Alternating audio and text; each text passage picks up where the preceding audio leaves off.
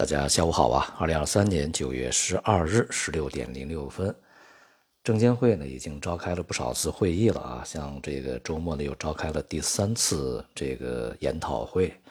呃，也是请了很多专家呀，这个机构啊，来去研究怎么把这个股市搞好，怎么推出一些真正有用的啊这样的一些这个措施。但是我们看到这个市场呢，啊，该怎么样还是怎么样啊？今天表现的是。非常低迷，成交量只有七千亿左右，北向资金呢再度流出啊，市场呈现出就像我在之前所讲的，一个呢是波动率啊开始大大的下降啊，这个波动相当稳和狭窄啊，那么第二个呢是处在一个区间的弱势整理状态中，从市场情绪上来看呢，缺乏啊足够有力的买入兴趣。从过去的一些经验上来看呢，这个一旦市场在下跌过程中，比如熊市啊，甚至是发生一些股市剧烈波动的时候啊，像什么一五年这一类的，那么监管层面和这个一些啊当局呢才会紧锣密鼓的去想办法呀、想措施啊、召开会议啊啊，这个出台一些新的政策呀等等。但是在市场常态波动啊，或者说牛市的时候呢？这些这个问题似乎就已经不见踪影了，根本不存在一样。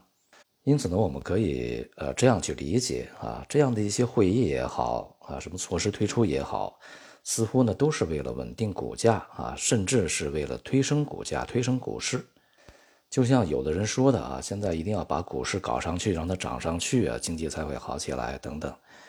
那么这种做法呢，其实已经严重背离了监管的初衷啊，也不是整是整个股市治理的一个最为这个根本的目标啊，所以呢，它的效果大多都不会特别好啊。前些年我们可以看到，呃，非常这个明显的一些结果，比如一五年以后啊，一些这个动作被证明是失败的。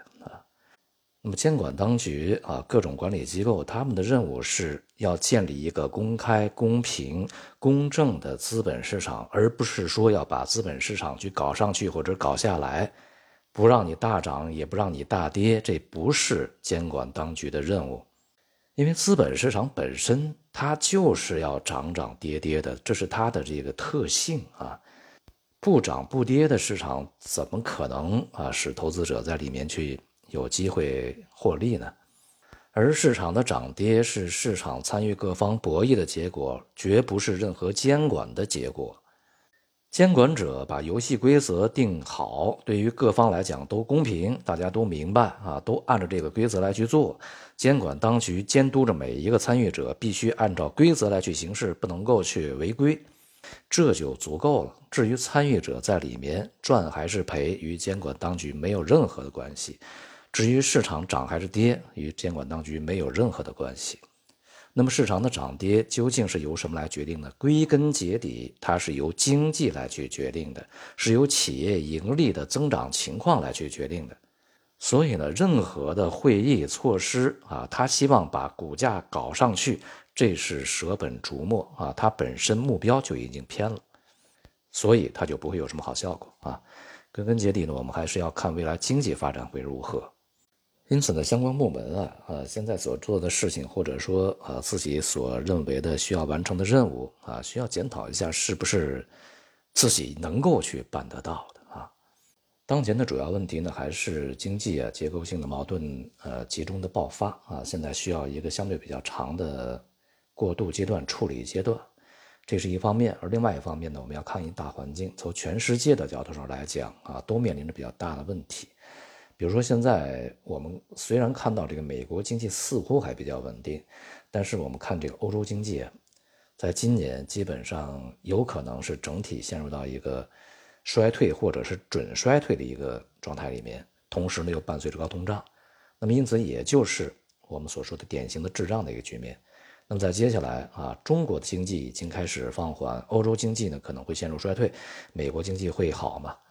啊，美国经济它也是要依赖全球经济的一个发展的，它现在又很难充当起全世界经济这个发展的一个引领的火车头的角色啊，所以呢，在未来的相当长的一段时间里面，对于经济的这个前景啊，恐怕我们还是不能够去特别的盲目乐观的啊，因此它折射折射在资本市场里面，它就会有一个相应的反应和表现。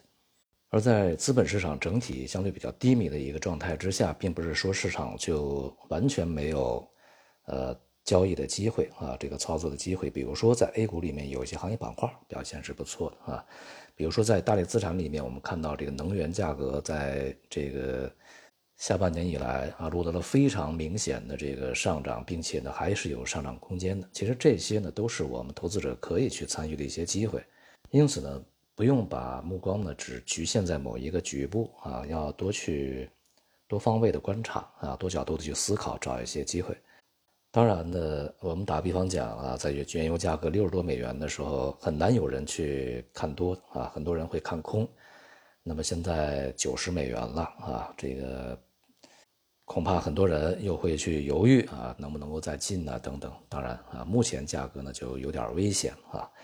安全系数就不如六十多美元高的啊高得多。那么现在呢，可能上方的空间也就越来越窄啊。